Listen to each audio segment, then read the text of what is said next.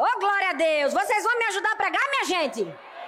Deixe seu comentário, curta, envie para alguém que precisa. Tenho certeza que Deus vai falar o nosso coração. Amém? Talvez vocês estejam vendo essa concha aqui. Durante o ano inteiro nós tivemos vários elementos de criatividade. Foi ou não foi, gente? Pra gente isso aqui é uma coisa muito comum, porque a gente é de uma região de praia. E com certeza, quando a gente foi pra praia, já viu conchas, talvez pequenas, menores do que essa, ou talvez algumas como essa. E às vezes a gente tá andando na, na praia, a gente pisa numa concha, a gente pensa que a concha só existe porque ela é uma concha, porque ela tá no mar. É ou não é, gente? Mas talvez a gente tenha essa impressão porque a gente nunca viu o bichinho saindo de dentro da concha. O que a gente não sabe é que a concha, na verdade, é a proteção do bichinho que mora dentro dela.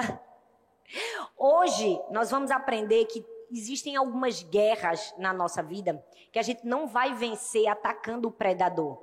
A gente vai vencer aprendendo a entrar na concha. Existem algumas guerras que a gente não vai vencer atacando o predador de frente. A gente vai aprender entrando na concha. Quem está preparado aqui, gente? Amém? Então vira para a pessoa que está do lado. Não fala comigo não. Me deixe. Olha, deixe eu me concentrar. Amém? Foca todo mundo aqui. Amém, gente?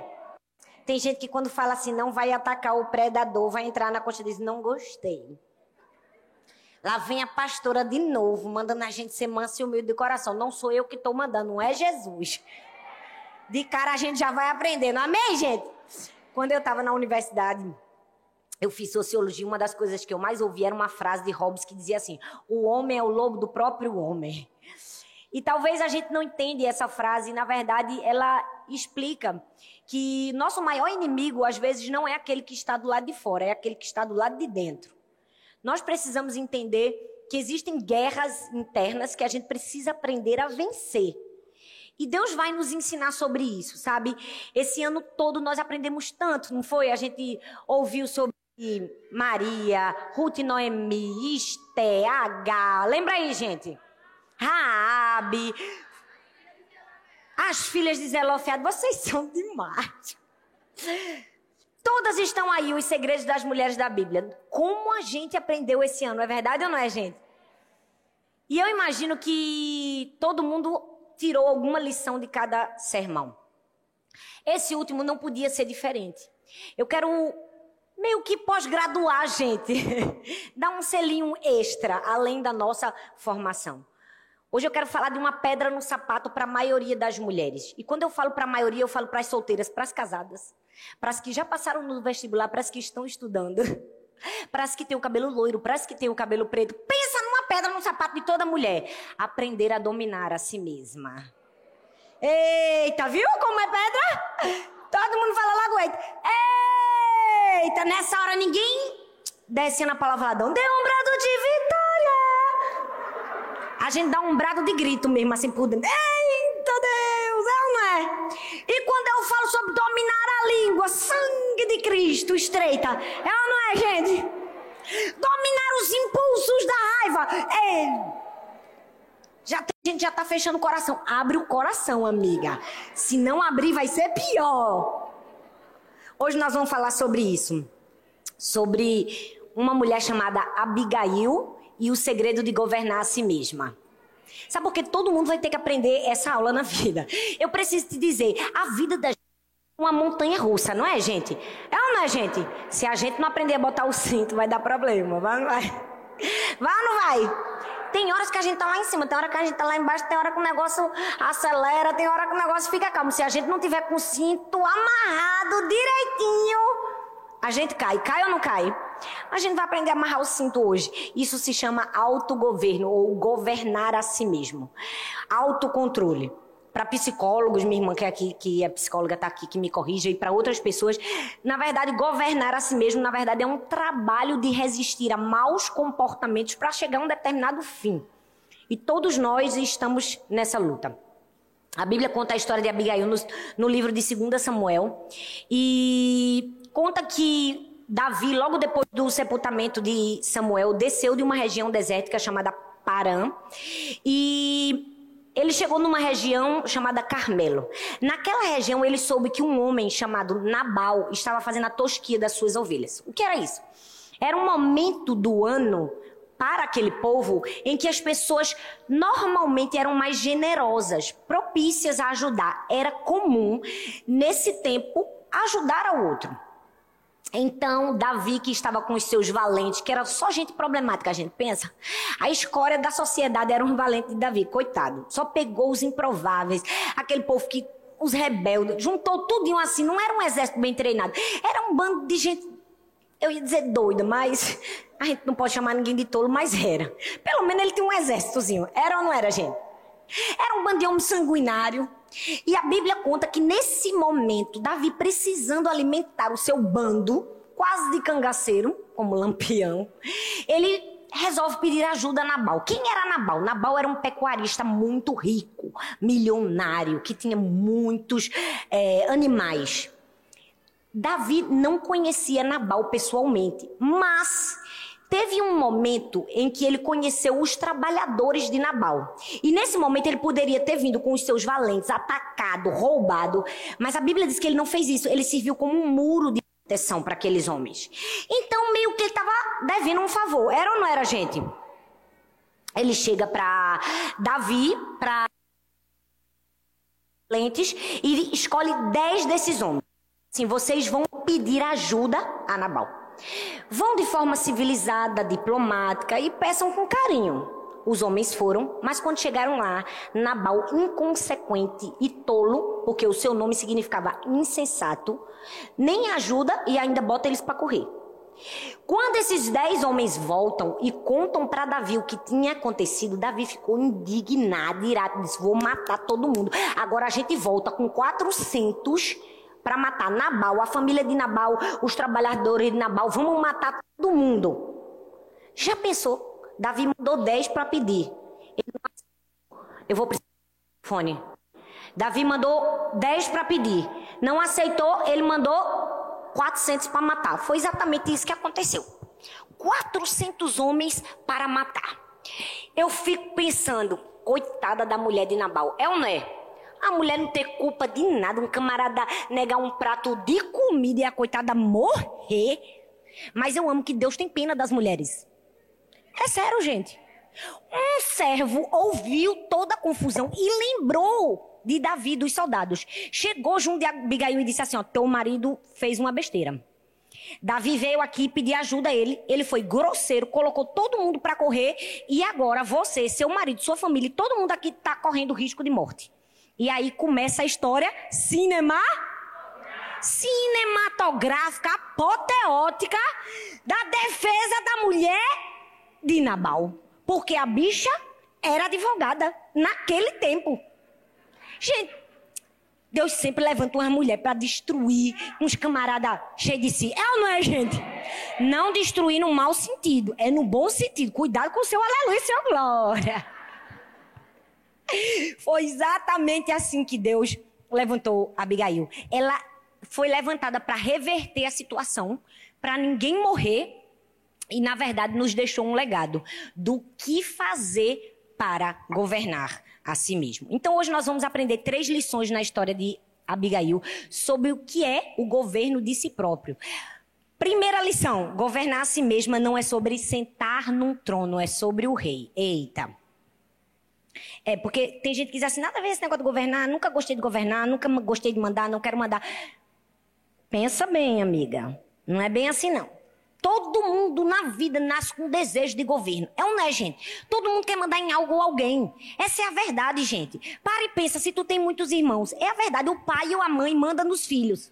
O filho mais velho manda no, no, do meio. É ou não é, gente? O do meio quer mandar no mais novo. O mais novo não tem ninguém para mandar. Ele quer arranjar um cachorro, um papagaio, um passarinho para mandar. Mas quer mandar. É ou não é, gente? É a verdade da vida. Desculpa te dizer. Talvez você pense, eu nunca tive esse desejo. Mentira! Todo mundo, de alguma maneira, tem esse desejo de comandar. Você já viu que o brasileiro é assim? Se você perguntar ao brasileiro qual é o seu maior sonho, ele diz assim: ter o meu próprio negócio. Porque eu não quero nunca mais ter um chefe processado mandando em mim. Ele não quer ser empreendedor. Ele não quer ninguém mandando nele. É diferente. Ele quer mandar. Não é porque ele é criativo e quer empreender. É porque, no fundo, no fundo, a gente acha que liderança, que governo é poder de mando. É ou não é, gente? Mas a gente vai aprender com Abigail que, na verdade, o governo é algo que fala para mim e para você de humildade e submissão. Fala comigo, humildade, e submissão. Abigail agiu com extrema prudência. Qualquer passo em falso poderia matar ela, toda a sua família e todas as pessoas que trabalhavam com ela. Então ela agiu com muita prudência, muita sabedoria, já provando que mulher, gente, mulher sabe fazer um negócio. Ela não é, gente. Quando a mulher quer ser sábia, ela não é não, ela se amostra. O que foi que ela fez? Mandou a comida na frente, porque comida sempre apazigua os ânimos. É verdade ou não é? Camarada, não vou pegar ele com raiva, não vou pegar ele com fome. Manda comida na frente, gente. Rapaz, tu quer falar com teu marido? Deixa o camarada comer antes. Não sei que mulher tem que fazer DR quando o cara tá com fome não vai dar certo. Meu marido, quando tá com fome, ele nem fala, ele fica calado. Não fale com ele porque ele está com fome. É ou não é, gente? A gente tem que ter prudência. A Abigail teve prudência, mandou a comida. Mas eu amo que a Bíblia diz em 1 Samuel capítulo 25, verso 23 e 25 diz assim: quando Abigail viu Davi, depois que ela mandou a comida na frente, para dar tempo dela chegar, né, preparada. Quando Abigail viu Davi, desceu depressa do jumento e prostrou-se perante Davi, rosto em terra. Ela caiu aos seus pés e disse: Meu senhor, a culpa é toda minha. Por favor, deixe a tua serva lhe falar. Ouve o que ela tem a dizer. Meu senhor, não deis atenção àquele homem mau, Nabal. Ele é insensato, conforme o seu nome significa, e a insensatez o acompanha. Contudo, eu, tua serva, não vi os rapazes que o meu senhor enviou. Esse texto nos deixa duas lições muito poderosas. Abigail estava nos ensinando o momento certo de falar, silenciar e o momento certo de falar. Ela estava dizendo assim: ó, você vai precisar aprender o momento certo de calar a sua boca e o momento certo de você falar.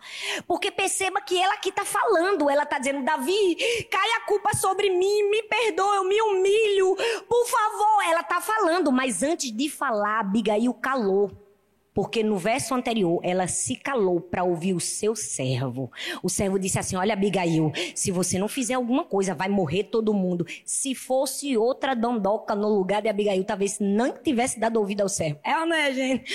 Eu vou lá ouvir subordinado. Como tem muita gente que tem dificuldade de ouvir uma pessoa inferior a si mesmo.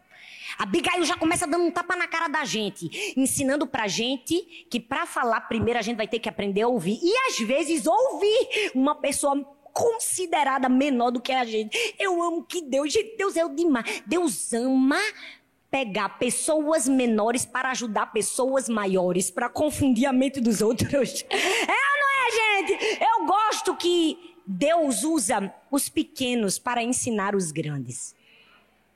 Abigail estava deixando uma lição aqui para mim e para você que na hora da crise, mais importante do que aquilo que nós temos é aquilo que nós somos. Sabe, na hora da crise não é uma questão das ferramentas que você tem, do dinheiro que você tem, do poder que você tem, do título que você tem, da fama que você tem, é sobre quem você é. Ela soube ser humilde, ela soube se prostrar rosto em terra, ela soube ouvir um vassalo. Quantas de nós estamos perdendo as nossas guerras e matando a nós mesmos e a nossa própria família porque não temos a atitude de Abigail? Quantas de nós estamos perdendo? Por quê? Porque não aprendemos a submissão e a humildade. Abigail era grande porque tinha um coração ensinável, um coração submisso, um coração que sabia ouvir e fazer aquilo que é certo na hora certa. Meu irmão, a bicha já começa dando na gente, é ou não é? Vamos falar a verdade? Porque, gente, eu estou falando de uma época onde as pessoas tinham, não era funcionário, não era servo. Não é funcionário, porque funcionário hoje é o amigo da gente, é não é? Minhas funcionárias estão aqui, ó, meus amigos, eu escuto. E aí, faz o quê? É ou não é? Mas deixa eu falar uma coisa, naquela época não era servo, não era funcionário. Ela ouvia aquele camarada, era um sinônimo de humildade. Era um sinônimo de alguém que era grande, que sabia ouvir os que eram considerados menores. E na vida da gente, para se proteger e para ganhar certas guerras, você vai precisar entender que governar a si mesmo é saber ouvir o outro. E se tem uma coisa que Deus está ensinando a gente nos últimos dias, é isso, viu, gente? Se você não estiver querendo ouvir minha fé, não se faça de surda, nem de cega, nem de doida, não. Porque no último culto a gente falou de e foi a mesma coisa, foi ou não foi? Chegou no posto de rainha, mas soube ouvir? O inferior, o tio. Rapaz, Deus vai precisar desenhar para tu. Vai, gente. Diga, vai não, mulher, em nome de Jesus. Governar a si mesmo é sobre humildade e sobre submissão. A atitude de Abigail nos fala sobre isso em momentos de crise. Não é quem, não é o que você tem nas suas mãos, é sobre quem você é. Quantas pessoas estão perdendo a guerra porque na hora da crise, ah, não sabe com quem tá falando. Esses dias eu tava no avião e um camarada sentado na frente tava brigando com a comissária. Sempre tem uma briga no meu voo. Eu não sei o que é tem no meu voo que tem uma briga. Todo mundo resolve brigar. Eu tenho vontade de dizer, meu filho não brigue não, em nome de Jesus. Tá atrasar o voo, ou confusão. Sangue de Cristo tem poder. Ele estava sentado num lugar que ele não podia sentar, porque os primeiros lugares são pagos a mais para a pessoa sentar no primeiro lugar, que é melhor. E ele queria, porque queria sentar. Quando a comissária veio reclamar com ele, você sabe com quem está falando, menino. Gente, vocês me vêm assim, eu tenho um sangue, quem tem vontade de dizer, não sei, não quero saber, tenho raiva de quem sabe, sai daí. Era a vontade que eu tinha de dizer. Eu quase disse, porque eu sabia que a pobrezinha da comissária não podia dizer, mas eu tive vontade de dizer, mas eu lembrei assim. Tem horas que a gente tem uma vontade de dizer algumas coisas, Deus diz, Deus diz pare, filha. Igual aquele meme, é ou não é, gente? Não tem hora que dá vontade de dizer umas coisas, Deus diz, cala a boca, Thalita. Não esquece, tu és filha de Deus. Tu é crente. Tu é pastora. Eu, eita mesmo. Não dá pra eu mandar o homem se calar. É ou não é, gente? Ei, Abigail nos deixou uma lição. Mesmo sendo uma mulher rica e poderosa, porque ela era casada com um camarada rico e poderoso, ela soube ouvir o servo e soube se prostrar diante de Davi. Mas eu amo, gente, que no texto. Gente, Deus fala uma coisa tão forte comigo. Olha só. O, o texto diz assim: que quando ela foi falar com Davi, o que foi que ela disse? Além de se humilhar, ela disse assim: ó, foi tudo culpa minha, Senhor. Foi tudo culpa minha. Eu não vi os mensageiros que o Senhor enviou. Presta bastante atenção. Tem gente que diz assim: é, pastora, mas Abigail falou mal do marido, disse esse insensato. Falou. Vamos falar a verdade. Chamou ele de insensato, mas ela falou a verdade. É ou não é? Nada mais que a verdade. Mas logo depois que ela diz assim, é meu marido é um insensato mesmo. Mas eu te peço perdão, porque a culpa foi minha. Foi eu quem não vi. Ela não pediu perdão a Davi por Nabal. Ela pediu perdão a, Navi, a Davi por si mesmo. Você entende que existem momentos na nossa vida que a gente não vai errar, o outro vai ter errado, mas a gente vai aprender a se identificar com o erro do outro e pedir perdão pelo erro do outro como se fosse seu próprio erro? Foi exatamente isso que Abigail fez. Gente, eu não sei se isso empolga vocês, mas a mim me empolga. Porque Abigail poderia ter dito assim: perdoa meu marido, ele não sabe o que faz. Mas ela fez isso? Não. Ela disse: me perdoe, a culpa foi minha. Eu que tinha que ter visto a besteira que ele ia fazer. Eu estava desatenta, Davi, me perdoa. Que mulher! É ou não é?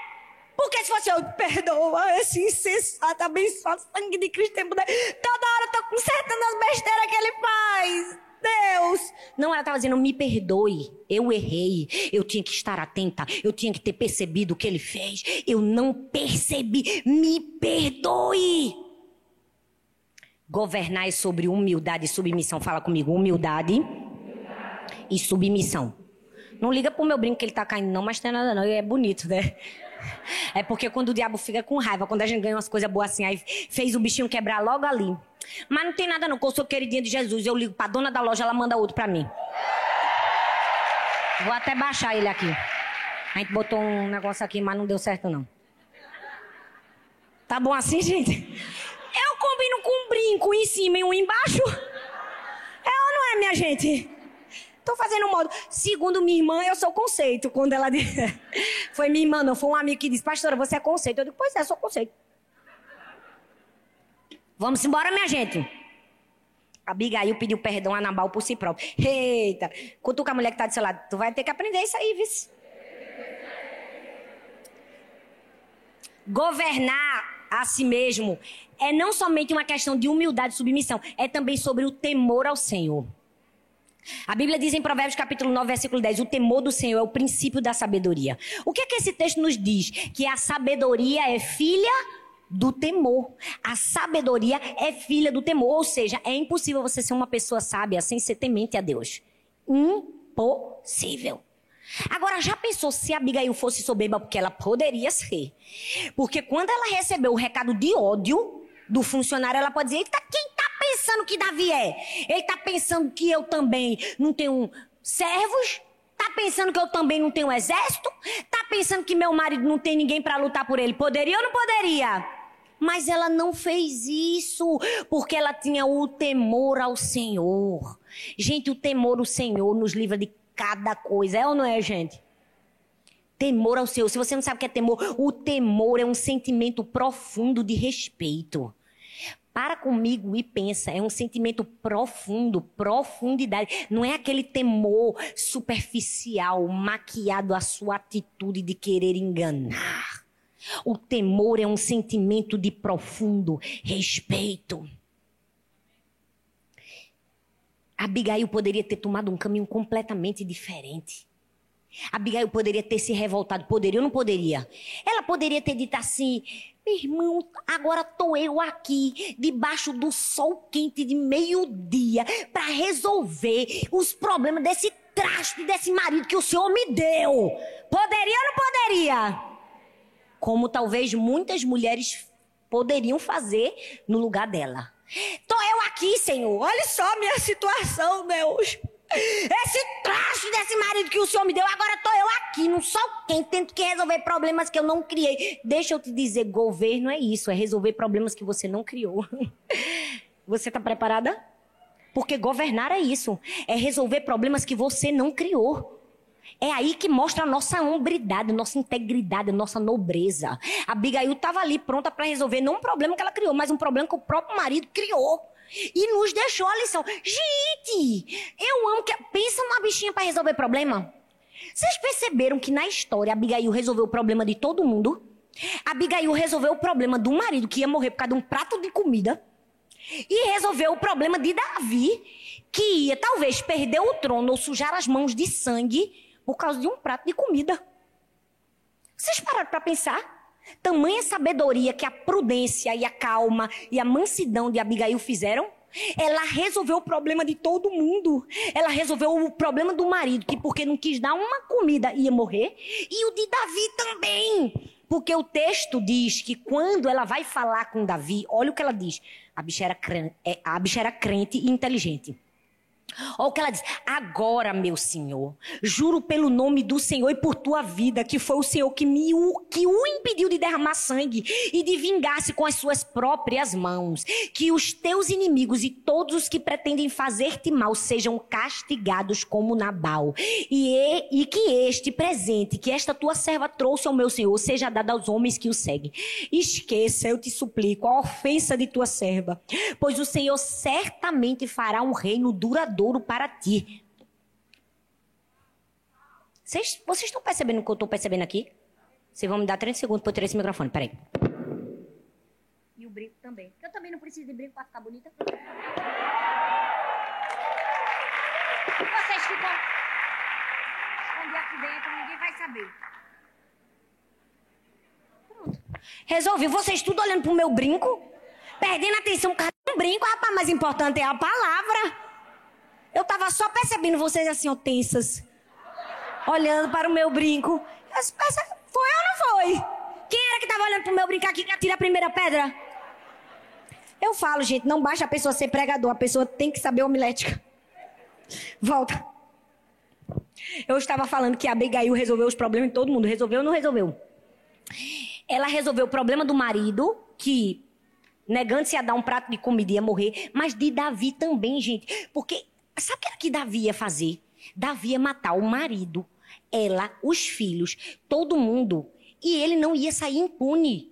Porque ele estava num ataque de ira. Davi estava histérico. Gente, para e pensa comigo. Pouco tempo antes, vai ler os textos anteriores. Davi tinha deixado de atacar Saul para não derramar em suas mãos o sangue inocente. Saul atacava ele, perseguia ele, fazia o mal contra ele. Ele disse assim: "Quem sou eu? Não vou matar Saul". Ele teve a chance de matar Saul e não matou. Aí chega com Nabal, ele diz: "Vou matar, pega a faca". Bipolar. Uma hora ele diz: "Não mata", outra hora ele quer matar.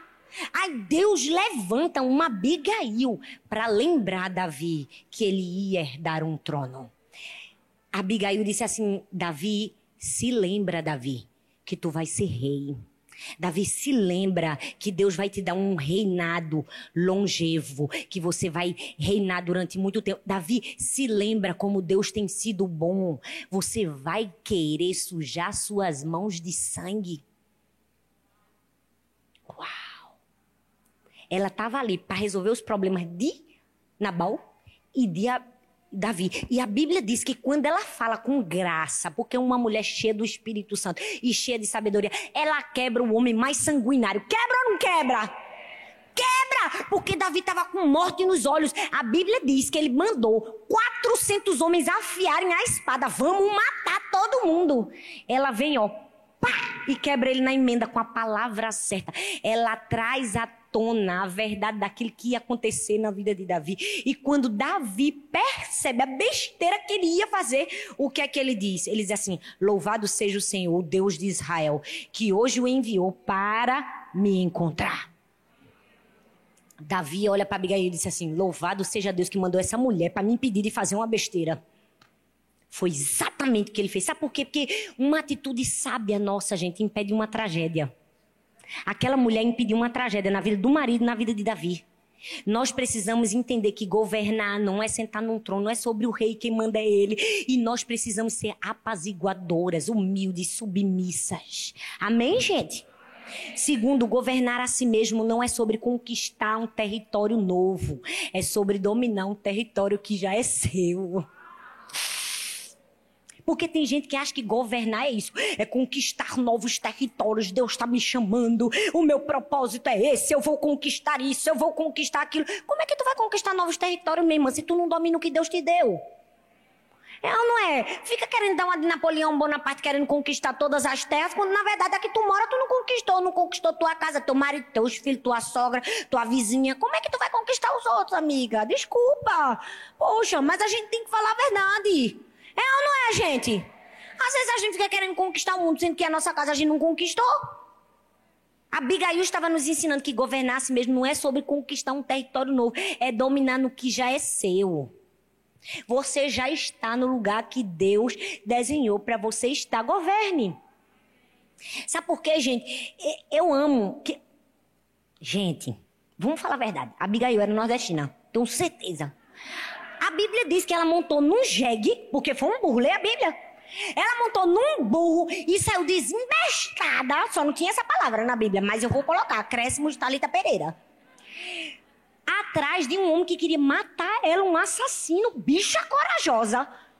Porque foi isso que Abigail fez. A Bíblia diz que ela montou num burro e foi atrás do cara que queria matar ela. Davi estava querendo matar ela. E mesmo assim ela foi. O que é isso? Coragem, ousadia, assumir o seu papel e governar a sua vida e cumprir o seu propósito. Ei, Deus te colocou para ter coragem, para montar num jegue de frente com o teu opressor e ganhar o coração dele, mulher. Em nome de Jesus, coragem. Vira para a pessoa que, diz, que tá do seu lado e fala assim: coragem, mulher.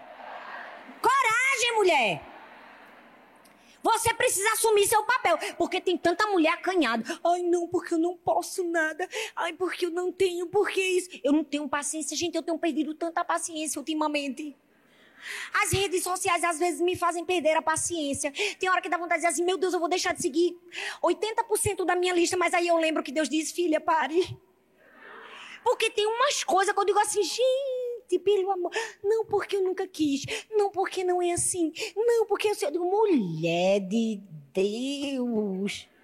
Isso não é humildade, não, criatura. Isso é falsa humildade. Querer maquiar algo no coração. Deixa eu te dizer, eu amo ensinar sobre isso, porque o padrão religioso ensinou que humildade é não reconhecer nenhuma força sua. Ou seja, rebaixar as suas forças é humildade. Isso que foi nos ensinado, na verdade, não é não. Humildade é força contida, é reconhecer a sua força, mas entender quem deu, de onde vem, quem é a fonte e para onde volta. O problema é que tem muita mulher. Ai, eu não quero. Ai, eu não, minha filha. Eu assumo o meu papel. Se Deus me der esse talento, eu vou lá na frente, eu monto no jegue e subo e vou. E vou e faço. E falo. Ai, mas o homem é grande, não quero saber. Se Deus me deu ousadia para falar, eu vou lá e faço. Ei, mulher, assuma seu papel. Foi isso que a Abigail estava ensinando pra gente. Esse negócio de se ape... de, de, de, de se diminuir é falsa humildade, não é aquilo que Deus desenhou para você. Agora tem gente que vive se destruindo, eu não tenho paciência. Você precisa aprender a reconhecer aquilo que Deus colocou na sua vida como força para cumprir o seu propósito. Se Abigail dissesse assim: Quem sou eu, meu Deus, para ir falar com o assassino? Eu, eu nem sei falar direito. Ela poderia ter feito isso? Poderia? Não, ela sumiu. Deus me colocou aqui para salvar meu marido, salvar minha família. Eu não sei o que, é que eu vou falar, mas eu vou chegar lá e Deus vai fazer alguma coisa e eu vou falar. Nós precisamos aprender. Gente, para de se diminuir achando que você está sendo humilde. Você não está sendo humilde, não. Você está sendo estúpida. Porque, ó, isso aqui é um desenho. É, olha, olha só. Se eu chegar para esse desenho aqui, ó, e assim: que desenho mais feio um bando de garrancho. Não, não soube nem usar as cores. Humilhar uma obra glorifica o artista? Glorifica o artista? E por que você humilha a obra de Deus que é você? Quando você se humilha, quando você se deprecia, você está depreciando o autor. A Bíblia diz que nós fomos feitos à imagem e semelhança de Deus.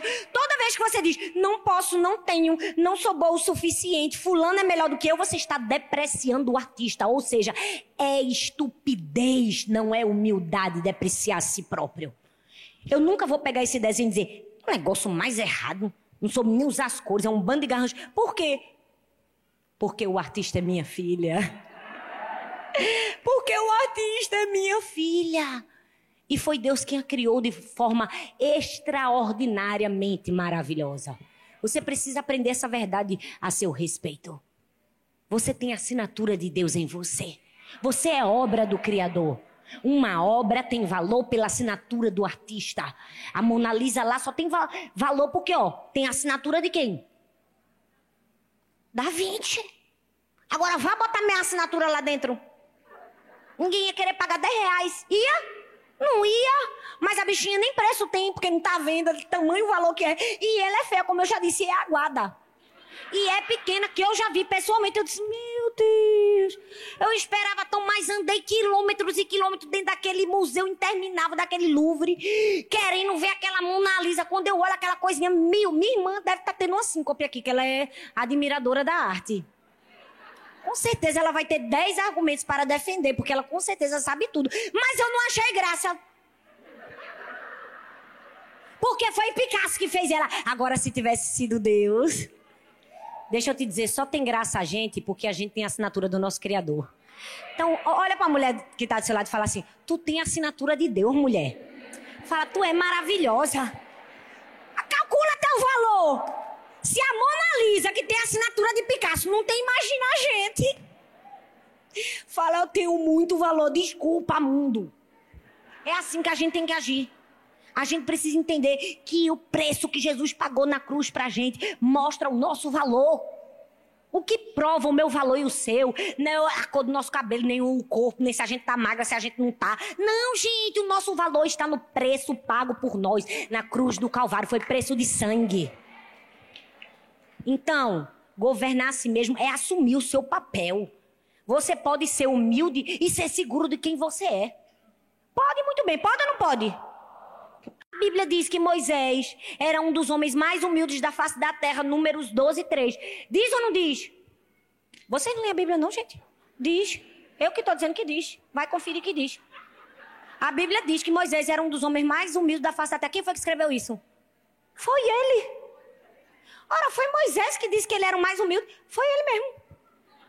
Isso quer dizer o quê? Que você pode ser humilde, sim, assumindo o seu papel e reconhecendo de onde vem a sua força, vem do Senhor. Não é nem além, nem a quem. É simplesmente entender seu papel de filha. Não é dizer, eu sou o máximo, eu sou melhor. Não, isso aí é arrogância, filha. Eu não estou te ensinando isso, não. Eu estou te ensinando um lugar de equilíbrio. Eu estou te ensinando um lugar de posição. Sabe por quê, gente? Essa falsa humildade que o mundo prega, de dizer eu não tenho, não posso, na verdade, rouba a nossa identidade.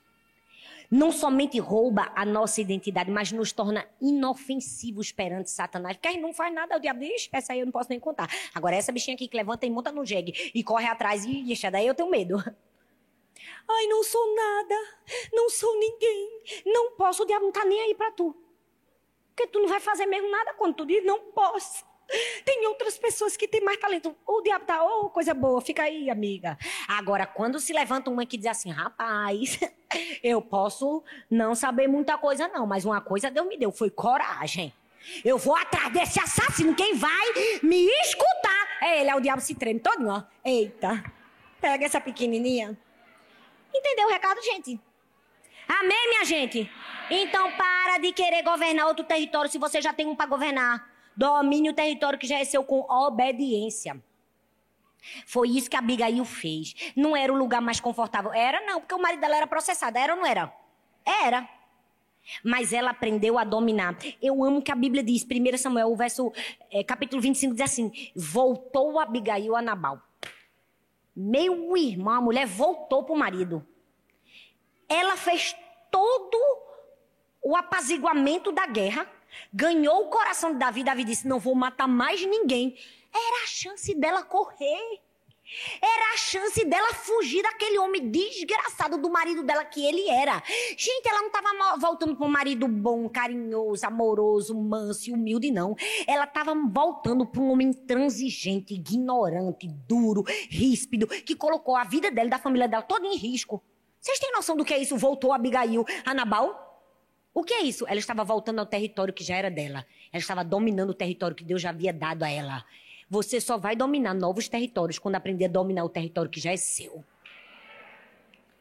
Ela estava voltando ao seu próprio território. Qual é o seu território? Não sei. Pode ser sua casa, pode ser seu trabalho, mas deixa eu te dizer, se você voltar e dominar, Deus vai te dar novos territórios. Deus vai te dar novos territórios. Abigail deixou uma lição para mim para você.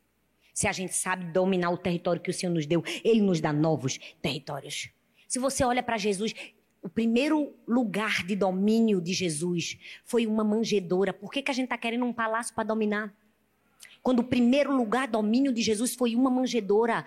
Deixa eu te dizer, se você não sabe dominar o lugar que Deus te deu, Ele não vai te dar novos lugares. Eu olho assim para minha vida. O primeiro lugar de domínio que eu tive foi aqui, olha, aquela igrejinha lá, sete pessoas, uma bateria de papelão, um calor triste, não tinha um ventilador, um teco-teco. Se eu dissesse assim, eu não, eu que não quero dominar esse território. Oh Deus, não foi para esse lugar que eu fui chamada, não, Senhor.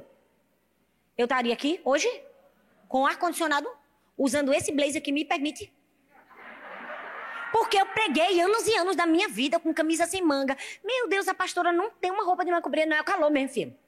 Que a igreja não tem ar-condicionado. É ou não é? Quem é desse tempo aqui, ó? Deus me honrou, gente.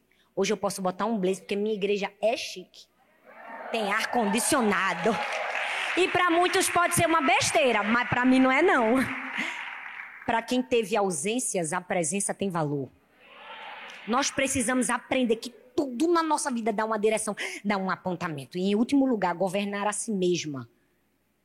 Não é sobre controlar a todas as pessoas e a tudo à nossa volta. Governar a si mesma é sobre controlar você mesmo. É exatamente isso.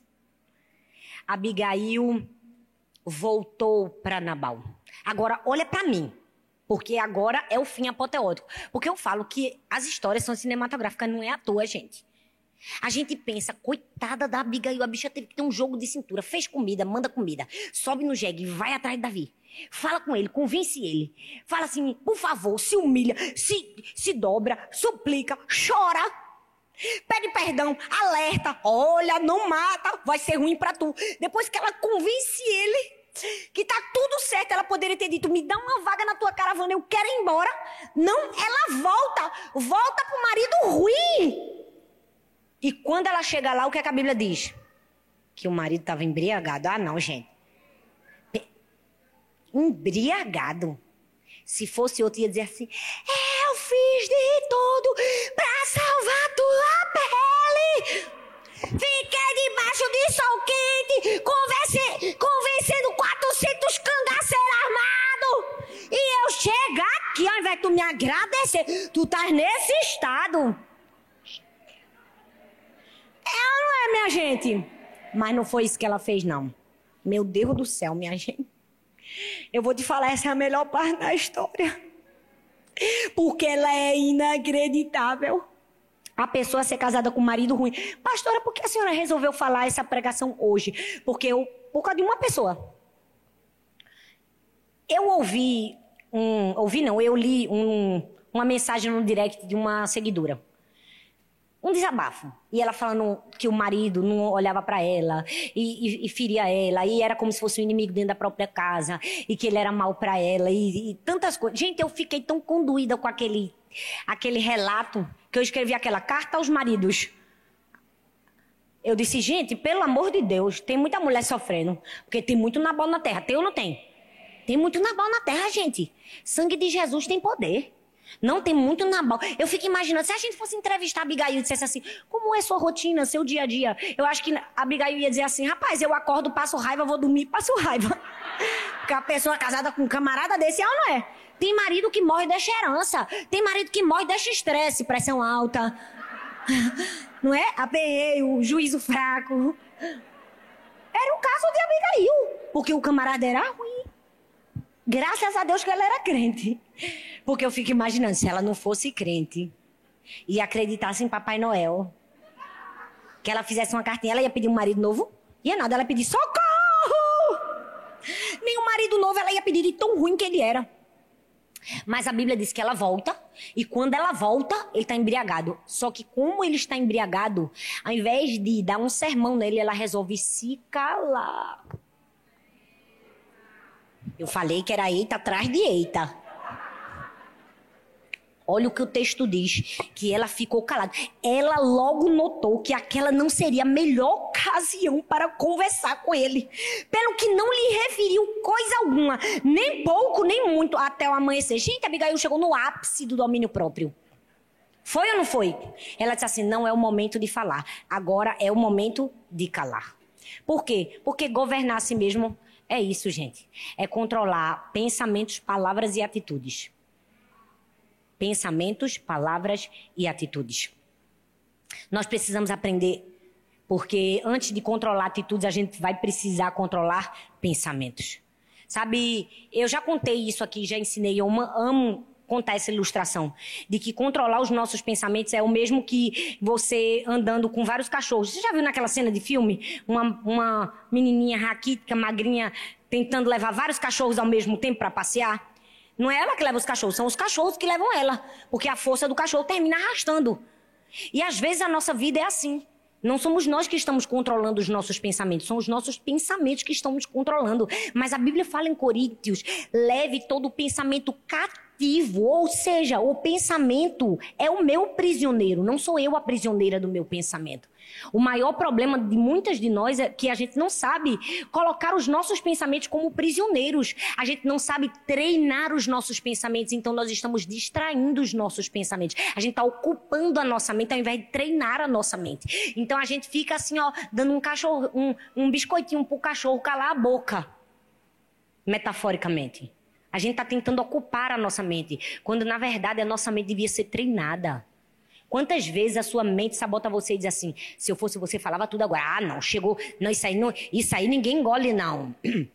É ou não? O diabo não faz isso com a mente da gente? É ou não é, minha gente? Ixi, só faz comigo. Ah, não. Porque todo mundo tem um nabal na vida. Às vezes é um marido, às vezes é outras pessoas. Não vamos falar quem é, né? Porque sempre tem um nabal na vida de alguém. Tem ou não tem? E os pensamentos vêm ou não vêm? Mas nós precisamos aprender a treinar os nossos pensamentos, é torná-los cativos, sabe? Meditar na palavra de Deus não é esvaziar a mente, é esvaziar a mente e encher com a palavra de Deus. Você entende a diferença? Então não é só esvaziar a mente igual esse povo ficar. Hum, é não, é encher a sua mente com a palavra de Deus. Então quando os cachorrinhos quiserem dizer assim: "Ah, se eu fosse você eu fazia não sei o quê. Ah, se eu fosse você eu fazia aquilo", você fica aí, vai ficar no canil hoje vai ficar caladinho, que aqui quem manda sou eu. Porque às vezes a gente vai se levantar e a gente faz o dia vai ser péssimo hoje. A gente fala pro cachorro, calado. Coleira em você. Porque às vezes a gente dá voz, dá o nosso coração para o pensamento. A gente diz, é verdade, o dia vai ser péssimo hoje. O dia já acordou mal, porque tem um Nabal na vida da, na minha vida. Todo mundo tem, gente. Não fique iludindo que é só você, não. Porque tem gente que assim, ela se acha desgraçada das nações. Ela acha que só ela tem gente ruim na vida. Deixa eu te dizer uma coisa. Essas fotos maravilhosas que todo mundo vê no Instagram. E você pensa, a vida dessa pessoa não tem problema. Shhh, tem tanto nabal que a pessoa tem que lidar. É ou não é, minha gente? É não, minha gente? É, tem gente ruim na vida da gente. Eu preciso te dizer, o cão tem raiva da gente. Ele bota pessoas na nossa vida só para atormentar a gente. É verdade ou não é? Tem gente que é igual a nuvem, gente. Apareceu, mas quando vai embora, o dia chega, fica bonito. A pessoa some, eita, como foi bom. Sumiu, glória a Deus. Já vai tarde, leva, Senhor. Não, não é, minha gente? Mas nós precisamos aprender a controlar pensamentos, ocupar a nossa mente, mandar, ensinar, treinar, controlar as nossas palavras. É, tem gente que já ouviu assim: você vai ter que engolir o que você disse, você também vai ter que engolir. Eu queria te dizer que na vida todo mundo tem que engolir. Ai, não, mas Fulano vai engolir seco. Primeiro tu engole. Aprende a engolir. Essa é uma arte que Abigail deu, nos ensinou. A arte de aprender a engolir o que você quer falar. Chega, deu um gasgo agora, foi ou não foi? Vou engolir, Senhor. Não é fácil não engolir, não, Jesus. Mas Deus capacita.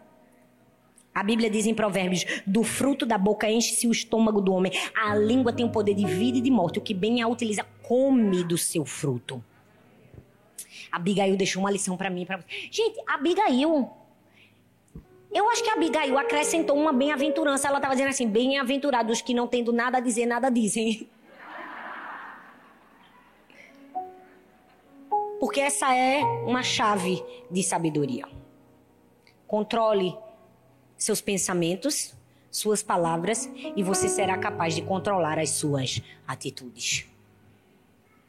Eu queria terminar lembrando a você quais foram os quatro episódios que Abigail foi capaz de governar a si mesma. Lembra que eu falei para vocês no começo da mensagem que às vezes para ganhar a guerra com predador. A gente não vai atacar de igual para igual, a gente vai aprender a entrar numa concha e se proteger. Lembra? Lembra, gente? Hoje eu quero trazer vocês de volta para o início da mensagem. De volta para a concha. Porque hoje Deus vai nos dar as estratégias que a gente precisa para vencer os nabais da nossa vida. E pode ser um homem ou uma mulher. Você entende que o nabal é aquela pessoa que Deus colocou na sua vida para te ensinar a crescer. Para te ensinar a ser grande. O primeiro desafio de Abigail foi o quê? Foi ouvir a notícia. A notícia de que ela poderia morrer, seu marido poderia morrer e toda a sua família poderia morrer. Foi um, foi um momento de crise. Imagina você ser ameaçado. Ela poderia muito bem dar um ataque de prepotência e agir na sua força, mas ela se refugiou na concha da humildade. Se você quer vencer uma guerra quando você é afrontado, quando alguém te diz uma palavra que você talvez não estava preparado para ouvir, a primeira concha que vai te proteger é a concha da humildade. A humildade vai te fazer perceber coisas que a sua arrogância ou a sua prepotência talvez não conseguiriam. O segundo momento que Abigail mostrou autogoverno foi quando ela precisou defender o marido, quando na verdade ela poderia se vingar do marido. Ela poderia deixar o marido sofrer as consequências pelos seus próprios erros. Ela poderia ter tido um ataque de vingança, mas ela se refugiou na concha do altruísmo. Tem momentos na nossa vida que, para vencer a guerra, a gente vai precisar de uma concha de compaixão, de altruísmo.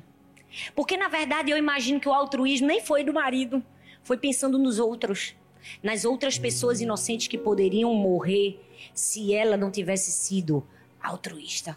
Você entende que a nossa vida e o nosso propósito não é permeado apenas por quem nós somos e as pessoas que estão ao nosso redor, mas por milhares de pessoas? O terceiro momento que Abigail enfrentou e mostrou autogoverno foi quando ela teve que enfrentar um homem cheio de valentia querendo matá-la. Ela poderia ter se refugiado na concha da covardia, mas ela se protegeu na concha da coragem. Ela foi. Ela sentou no burrinho e foi atrás do seu próprio assassino. Tem momentos na nossa vida que para vencer a guerra a gente vai precisar de coragem. A gente vai precisar de uma conchinha de ousadia. É a ousadia que vai nos fazer vencer a guerra. E o quarto desafio de Abigail foi quando ela esperou o tempo certo para falar com Nabal. Naquele momento que ele estava embriagado, ela poderia ter se refugiado no descontrole justificado, porque existem descontroles justificados na nossa vida. Quando a gente é injustiçada, a gente ah, joga tudo. Mas ela usou a concha da sabedoria. Às vezes, para vencer uma guerra, você não vai bater de frente com o agressor. Você vai aprender a entrar na concha, como Abigail, na concha da humildade na concha do altruísmo, na concha da coragem, na concha da sabedoria. Quem nós somos? Quem nós somos nessa história? Pode ter sido um pouco engraçada, mas essa é uma verdade que deve estar latente no nosso coração. Eu estava ali sentada no meu lugar, o Espírito Santo trazendo à memória vários Nabaus que no meio do caminho tentaram interromper o meu destino profético. Vários deles que queriam roubar o meu trono, se é que vocês entendem, a herança que eu tinha. E se eu tivesse, como Davi, vou matar, vou me vingar, vou fazer, eu tivesse perdido. Que nessa história a gente aprenda a ser como Abigail, a gente aprenda a ser como Davi. Pode ser até que em um momento, um delírio, um devaneio, a gente se ire. A gente diga, vou fazer, vou acontecer. Que Deus levante uma Abigail que diga assim pra gente: cuidado. Porque isso pode ser o seu fim. E que a gente tenha a sabedoria, a prudência, a humildade necessária para, como Davi dizer: Louvado seja Deus pela tua vida que me deu esse aviso. Quem é você hoje? Você é Nabal? Você é Abigail? Você é Davi? Você é o servo que nós possamos aprender a tirar lições desse texto e nos refugiarmos na concha da presença de Deus. Nessa vida, gente, ninguém está isento de passar sofrimentos e aflições, injúrias, injustiças, palavras duras, agressividade ódio, inveja, ira e até mesmo vingança. Mas se você tiver temor ao Senhor, humildade, submissão, ousadia, coragem, Deus vai te fazer desbaratar uma tragédia. Você pode ficar em pé no seu lugar? Qual é a tragédia que você precisa evitar? Feche seus olhos. A minha pergunta para mim e para você hoje: qual é a tragédia que você precisa evitar? Qual é a tragédia que você precisa evitar? Deixa eu te dizer, nessa guerra, a luta mais importante é vencer a si mesmo. Vencer sua raiva, seus impulsos, seu ódio. Eu olho para trás e vejo que na minha vida eu só dei um passo mais perto para aquilo que Deus tinha para mim no dia que eu disse assim: quer saber? Eu vou deixar aí do meu coração a tristeza, a mágoa, o ressentimento que um Nabal fez. Porque a gente pode até ter motivos para errar, mas a gente não tem o direito de errar. Pessoas podem nos ter dado motivos para errar, mas você não tem esse direito. Porque se você fizer, você se iguala. Deus está nos chamando para um tempo de sabedoria e graça do Senhor. É um tempo de engolir, de ver a pessoa embriagada fora de si. E saber, agora eu não falo. Sabe, Abigail sabia que ela não podia controlar a situação, mas ela podia controlar a si mesma. Deixa eu te dizer, talvez você não pode controlar essa situação que você vive, mas você pode controlar a si mesma. Você pode escolher se priorizar, você pode escolher olhar para o outro que poderia morrer e salvar a vida. Qual vai ser a nossa escolha? Eu olho para mim, para você e diga e digo, sabe, Deus está procurando isso de mim e de você nos nossos relacionamentos, na nossa casa, na nossa família, no nosso trabalho, no lugar onde a gente estuda. Quando um Nabal se levantar, a gente lembra, eu sou Abigail. Quando um Nabal se levantar, você se lembra: eu sou uma Abigail, eu sou uma mulher cheia de graça, de sabedoria, de humildade, de submissão, mas também sou cheia de ousadia e de coragem. Eu enfrento as guerras da maneira certa. Por quê? Porque Deus vai dar a vitória na minha mão. Eu resolvo o problema de Nabal, resolvo o problema de Davi, resolvo o problema dos meus servos, resolvo o problema da família, eu resolvo o problema de todo mundo. Eu salvo a todos de uma tragédia. Feche seus olhos, Senhor. Nós estamos aqui, Pai. Só para te agradecer, Senhor, o quanto nós aprendemos esse ano, Deus. Muito obrigada. Por cada palavra que o Senhor nos ministrou. Obrigada, Senhor. Como a gente cresceu durante esse ano. Obrigada, Deus. Obrigada porque a gente aprendeu a ouvir a voz de Deus como Maria. A gente aprendeu o valor da verdadeira amizade em momentos difíceis com Ruth e Noemi. Obrigada, Senhor. Porque o Senhor nos ensinou com Agar a liberar uma traição, a perdoar. Obrigada, Senhor. Porque o Senhor nos ensinou com Lia a superar uma rejeição, um abandono. Obrigada, Senhor, porque o Senhor nos ensinou com as filhas de Zelofeade a sermos curadas da ausência da paternidade. Obrigada, Senhor. Obrigada porque com Rabi o Senhor nos ensinou o valor da obediência e da sabedoria. Obrigada que com Jael nós aprendemos a força da confiança. Obrigada, Senhor, que em Abigail aprendemos sobre governarmos a nós mesmos e deixar o controle da nossa vida nas nossas mãos. Perdão, Senhor, todas as vezes que não agimos com sensatez graça.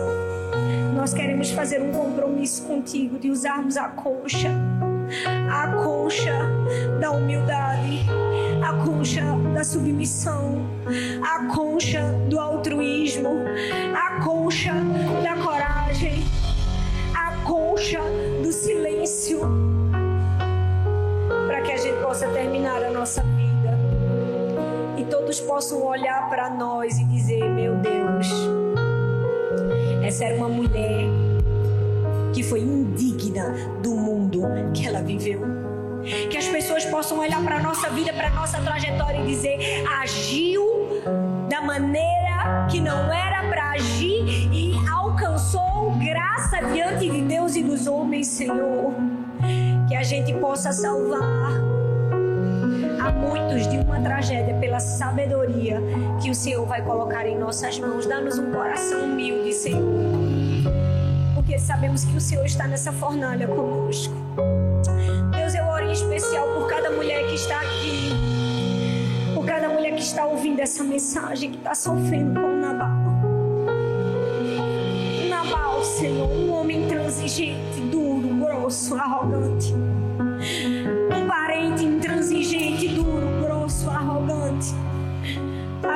uma vizinha, um chefe de trabalho, um sogro, um avô, um pai, uma mãe, um amigo que se diz amigo. Senhor, eu oro por essa pessoa, Pai. Eu te peço, dê a graça que o Senhor deu a Abigail. Dê a graça que o Senhor deu a Abigail. Esse coração da paz que excede todo entendimento. Enche esse coração de humildade, de sabedoria, mas também de autoridade, de força, de fé, de coragem. Para que ela possa entender que o momento da afronta é apenas um processo. Vai chegar o momento em que a situação será resolvida. E que em nome de Jesus nós possamos ser Abigail na vida de outras pessoas. Que a gente seja uma Abigail para um Davi. Que a gente seja uma palavra de conselho para alguém que vai derrotar a vida. Ó oh, Senhor, encontre em nós um coração de Abigail, Senhor. Sabedoria no pensar, no falar e no agir. Para que a gente possa terminar a nossa vida e poder dizer, como disse o apóstolo Paulo: é, Eu combati, foi uma guerra. Eu combati combate mas eu completei a carreira e eu guardei a fé no nome de Jesus. Amém, amém e amém. Vira pra mulher que tá do seu lado e diz assim: Você é uma Abigail. Deus está te chamando para entrar na concha da proteção que só Ele pode te dar. Não fique achando que fica oculto para Deus. Nada está oculto de Deus. Eu amo que Deus vê cada lágrima que a gente derrama. Deus conhece a nossa dor, Deus conhece o nosso sofrimento, porque Ele é Pai e a gente viu isso. Então, deixa eu te dizer uma coisa. Se alguém está machucando você, ferindo você, se levantando contra você, se alguém te fez mal, sem você fazer nada, se alguém te humilhou, te rejeitou, te pisou, você pode se esconder na concha da presença de Deus. Vai para o abrigo do Altíssimo. À sombra das asas do Senhor você encontra descanso. Como aquela mulher que escreveu para mim, pastora, meu marido é um Nabal. Em outras palavras, Deus veio aqui para te dizer: não tem Nabal. Não tem Nabal que vença uma Abigail. Não tem Nabal que vença uma Abigail, uma mulher cheia do Espírito Santo. É, é louco, é. Não estou dizendo para você que, que não é. é. Chega a ser paranoico, chega. É completamente fora do padrão, é. Não tem lógica fazer bem uma pessoa que nos faz mal. Vai contra, contra o fluxo normal das coisas. Mas eu preciso te dizer com conhecimento de causa. Enquanto você se colocar numa posição ferida, injustiçada, mesmo que você esteja ferida, injustiçada, você nunca vai vencer essa guerra não vai. Você vai precisar chegar no estágio de Abigail e pedir perdão por um erro que você não cometeu para ver sua história mudar de rumo. Deixa eu te dizer, teve uma vez na minha vida que eu precisei pedir perdão para um Nabal de um erro que eu nunca cometi, de vários erros que eu nunca tinha cometido. E eu fiz isso num momento de muita fragilidade da minha vida. Eu tinha perdido a minha filha. Eu tinha tantos motivos. Eu tinha ouvido tantas palavras. Foi duro para mim. Mas eu entendi que enquanto eu não liberasse a dor do Nabal, eu não poderia ser um Abigail. Foi preciso engolir seco o orgulho e dizer assim: me perdoe, porque durante algum tempo na minha vida eu guardei no meu coração uma ferida que não era para eu guardar. Eu nem tinha esse direito. Não se justifique. Eu nem me justifiquei para não perder tempo, porque eu sabia que Nabal ganhava de mim em argumento. Porque o Nabal sempre ganha. É ou não é, gente? Já viu que os Nabal são bons de argumento? É triste. Sangue de Jesus tem poder. Eu sabia que eu nem podia vencer. Eu só fiz isso. E naquele momento eu disse assim: eu vou liberar o meu coração. Eu vivi aquela expressão. Sabe quando você sai um peso das suas costas? Pronto, eu vivi essa expressão.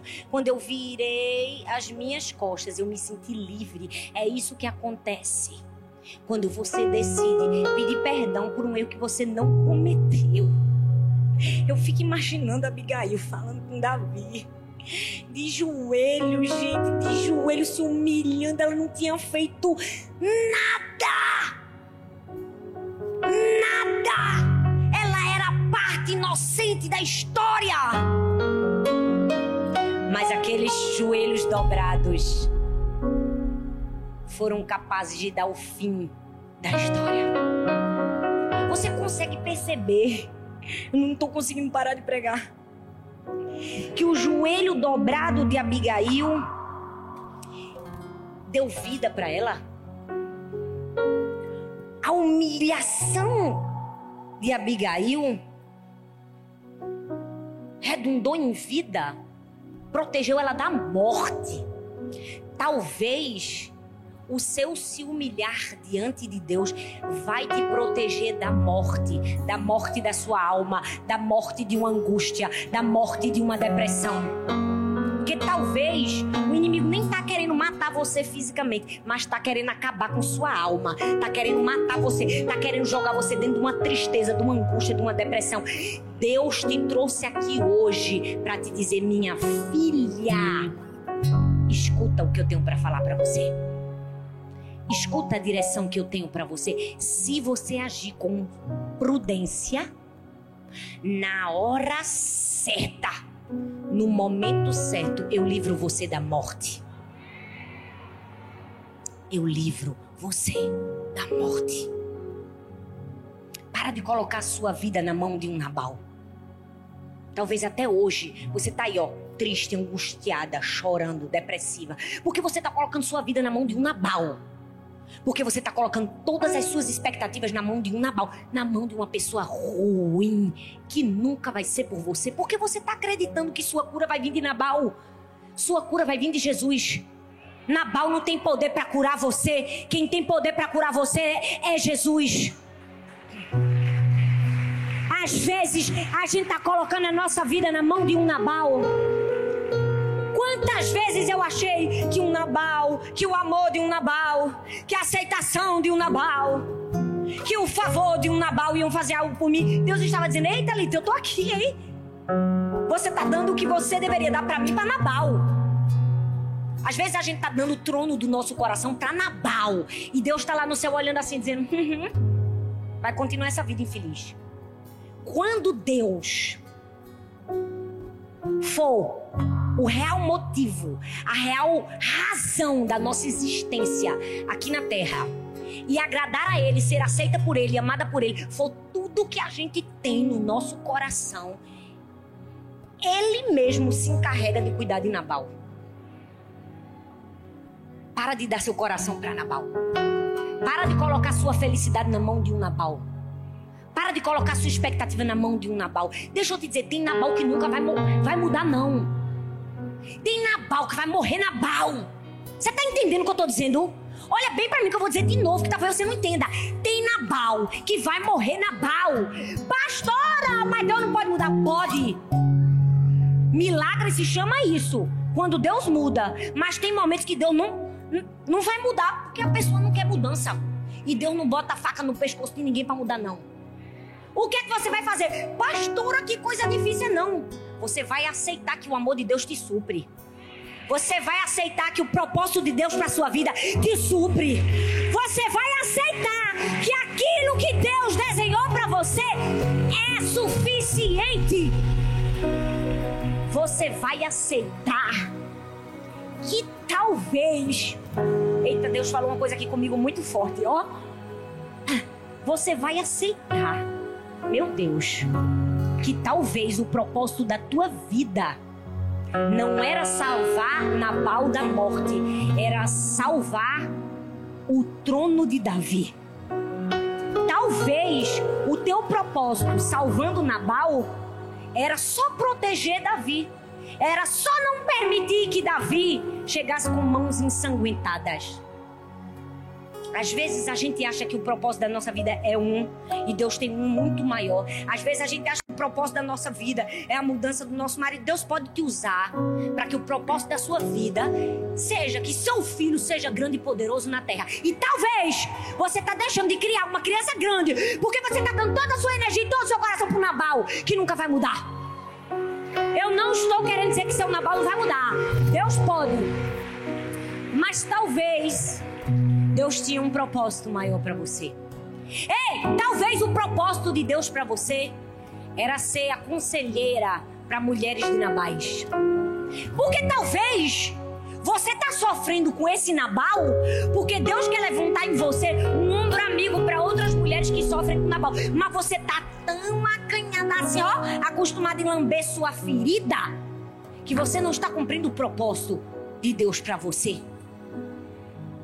Você consegue perceber que Abigail ainda teve força para pensar em Davi?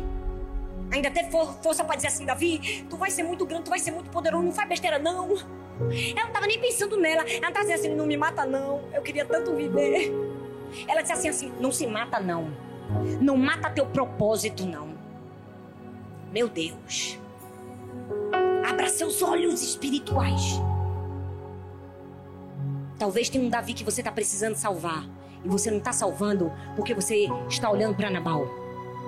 Talvez dentro da sua casa tenha um Davi, um filho, uma filha, um amigo, uma amiga, um parente, clamando por alguém que enxergue uma besteira que ele ia fazer, por alguém que perceba algo que não estava percebendo. Você precisa ser a Abigail que vai perceber, que vai enxergar, que vai alertar, que vai ajudar. A nossa vida é assim. Deus pode fazer o que Ele quiser com você, porque eu não duvido nada do poder de Deus. Deus pode levantar você, como diz a Bíblia, do montouro de cinzas, como fez com Ana. Deus pode te honrar nessa terra. Deus pode te dar favor. Gente, Deus pode soprar teu nome. Deus pode fazer você famosa. Deus pode te dar dinheiro. Eu não duvido de nada que Deus pode fazer. Porque eu olho para minha vida e olho para trás e digo, eita, Jesus. Tinha nem um ventilador para pregar. Oh, meu Deus. Deus pode fazer o que quiser com você. Deus pode te colocar num lugar que seja impossível de alguém olhar para você e dizer assim: não tem como, isso aí é o favor de Deus. Deus pode te colocar nesse lugar, você crê nisso? E mesmo nesse lugar em que todos vão olhar para você, vai dizer assim: rapaz, só a mão de Deus podia fazer isso. Mesmo que você chegue nesse lugar e Nabal não consiga abrir a boca para reconhecer, seu coração não é de Nabal. Você entende? Seu coração não é de Nabal. Seu coração pertence ao dono da sua vida. O artista. Quem foi o artista que desenhou em você? Você tem assinatura de Nabal? Você tem assinatura de Nabal? Não, você tem assinatura do seu pai. Foi ele que te desenhou. Foi ele que assinou em você. Para quem você vive? Para quem você entrega seu coração? Que você viva hoje para agradar o coração de Deus. Porque se a gente viver para agradar o coração de Deus, nossa vida vai ter sentido, gente.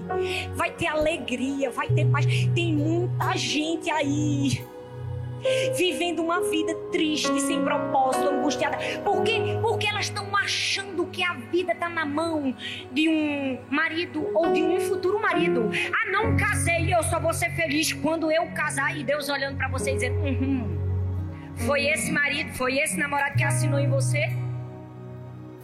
Ah, eu vou ser feliz quando eu tiver isso. Não, não. E se Deus não quiser dar? E se você não tiver? E se a honra não chegar, você vai desistir?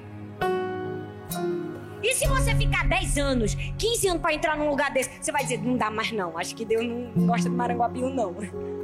Você vai desistir? Se o tempo passar e você não enxergar nada, você vai desistir? Sabe, essa é uma palavra de confronto para mim e para você. para alinharmos o nosso coração ao centro da vontade de Deus.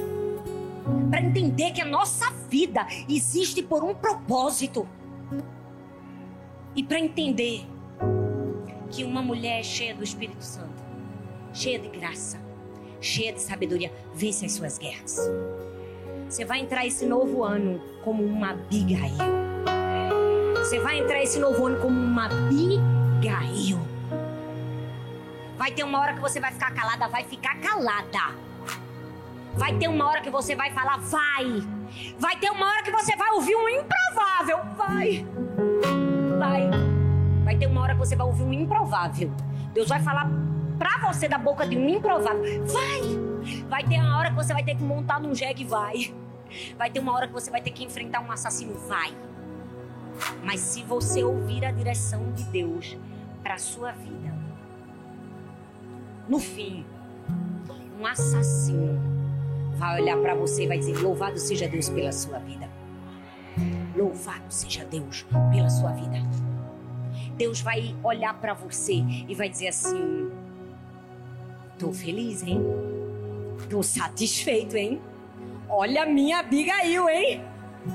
A gente tem que viver para agradar o coração de Deus. Deus tem que olhar pra gente e dizer assim: essa daí é minha filha, Abigail, o nome dela. Do céu, Deus tem que olhar pra gente, não tem que chegar na pau, não.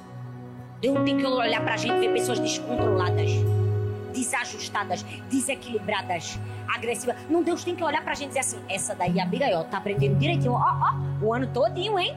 Se formou, hein? Graduou. Imagina o que, é que vai acontecer em 2022. Quem quer viver para Deus olhar do céu e dizer assim: minha Abigail?